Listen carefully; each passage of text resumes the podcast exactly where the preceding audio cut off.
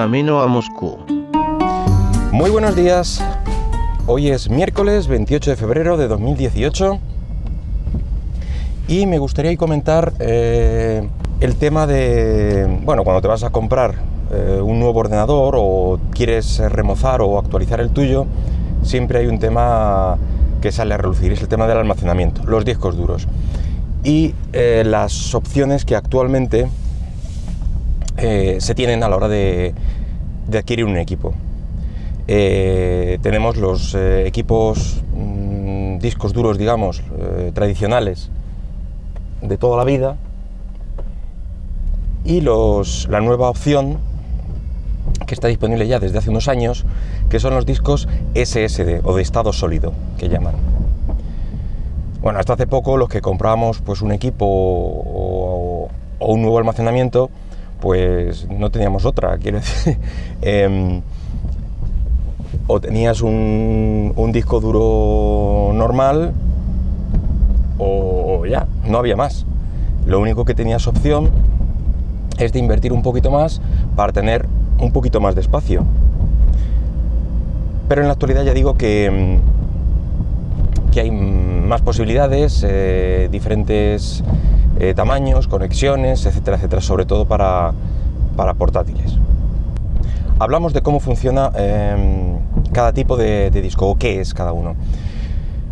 Vamos a ver, el, el disco duro clásico, digamos, se basa en, una serie de discos rígidos mm, donde una serie de cabezales rotativos almacenan la información en estos discos de forma magnética. Y estos, estos cabezales van recorriendo físicamente eh, toda la superficie del disco, no llegan a, tocarlo, hay una capa, digamos, eh, que los separa creado eh, por la propia rotación de los discos, eh, etc. Pero vamos, hay movimiento, es lo que, lo que me refiero. En cambio, los, discos de estado sólido, y de ahí su nombre, son básicamente una serie de, chips de memoria no volátil, es decir, no se borra cuando pierde la energía como puede ser la memoria RAM, pues conectados a una, a una interfaz, a una interfaz clásica como pueden ser eh, los otros discos duros, como SATA, etc. ¿Cuáles son las diferencias principales? Bueno, pues el precio principalmente es una de ellas. Eh, los eh, discos de estado sólido pues son más costosos que los discos duros tradicionales. Son más nuevos también, una tecnología más novedosa y quizá por ahí también venga un poquito más de, precio, aunque últimamente se están abaratando ligeramente.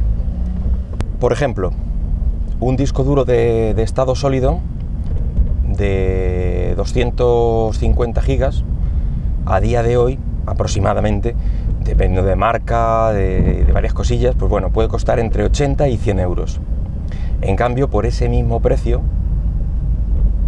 eh, en discos de, estado sólido, perdón, en discos eh, duros tradicionales, pues puedes comprar eh, un disco alrededor de 3 teras, es decir, 12 veces más capacidad que la que, que, la que te puede dar ese mismo disco de, estado sólido. La capacidad máxima también hay una diferencia. Ahora mismo los discos SSD pues están alrededor de los 250, 500 gigas aproximadamente. los que se ven eh, o los que se pueden comprar normalmente. Puede que haya algún eh, disco un poco más novedoso, con un poquito más. En cambio, en los discos tradicionales, pues es muy muy fácil encontrar de 1 a 4 teras mm, en casi cualquier tienda de, componentes. Bueno, otra diferencia importante es la velocidad de acceso, donde el SSD es un claro ganador aquí, ya que no hay movimiento no hay que buscar secuencialmente la información, sino que directamente se accede a la posición de memoria, por, lo que he comentado de que está almacenado en chips, y se accede inmediatamente.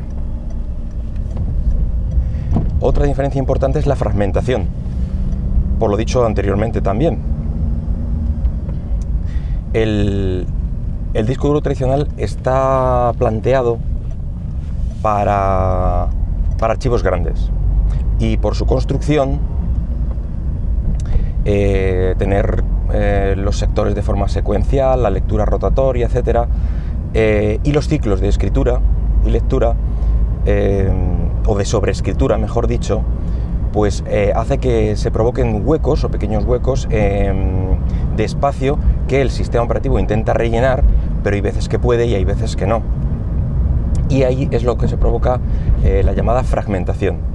Son esos huecos y mm, cada X tiempo pues eh, el sistema operativo pues propone eh, defragmentar esa información para hacer huecos más grandes y optimizar digamos tanto el rendimiento como las nuevos, eh, el nuevo almacenamiento de, información.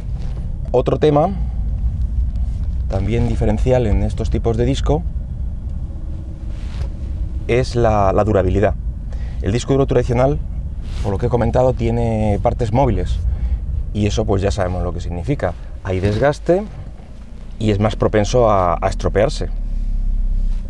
Eh, en cambio, los SSD eh, no tienen estos, este movimiento, de hecho no hay ningún problema en, trabajar con ellos con vibración, eh, acceden igualmente, en cambio los, los discos duros pues conviene que no haya vibraciones, que no haya ningún tipo de, eh, de movimientos, aunque eh, últimamente están más protegidos y mejor construidos, pero bueno, siempre es una...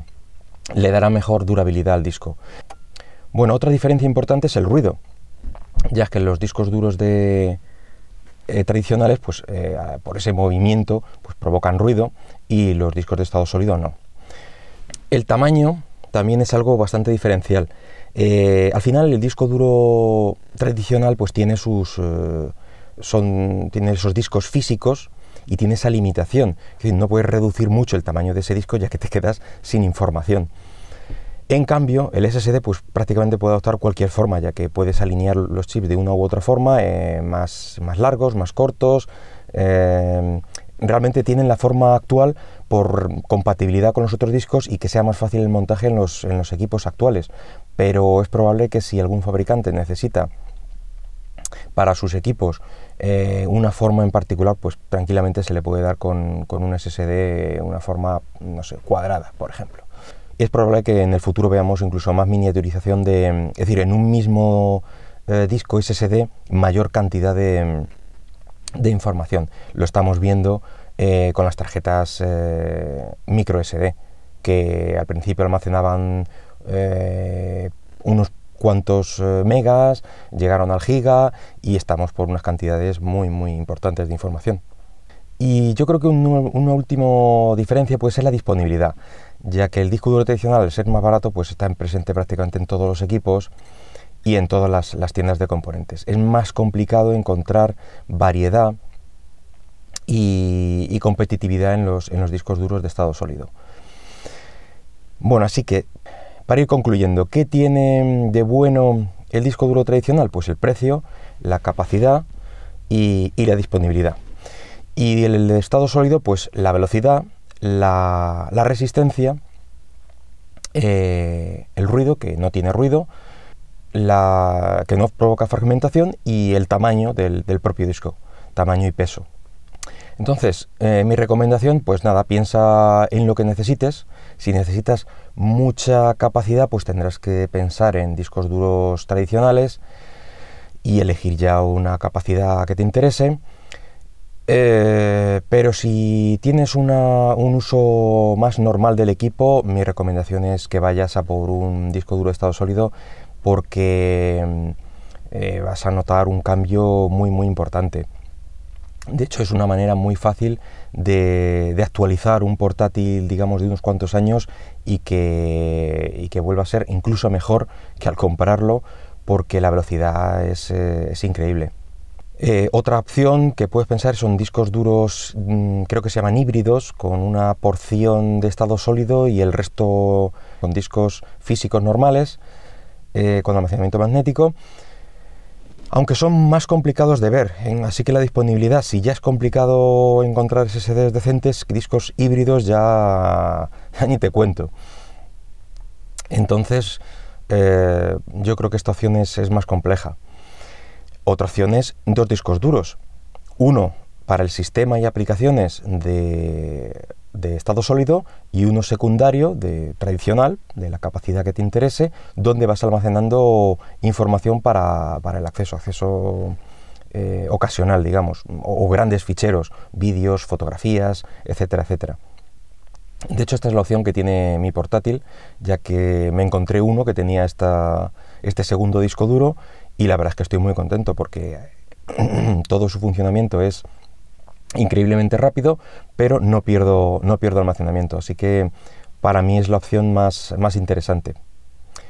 Y bueno, poquito más que comentar. Nada, así que si quieres eh, decir algo, hazlo por por iVoox o en Twitter en arroba camino moscú. Y hasta luego.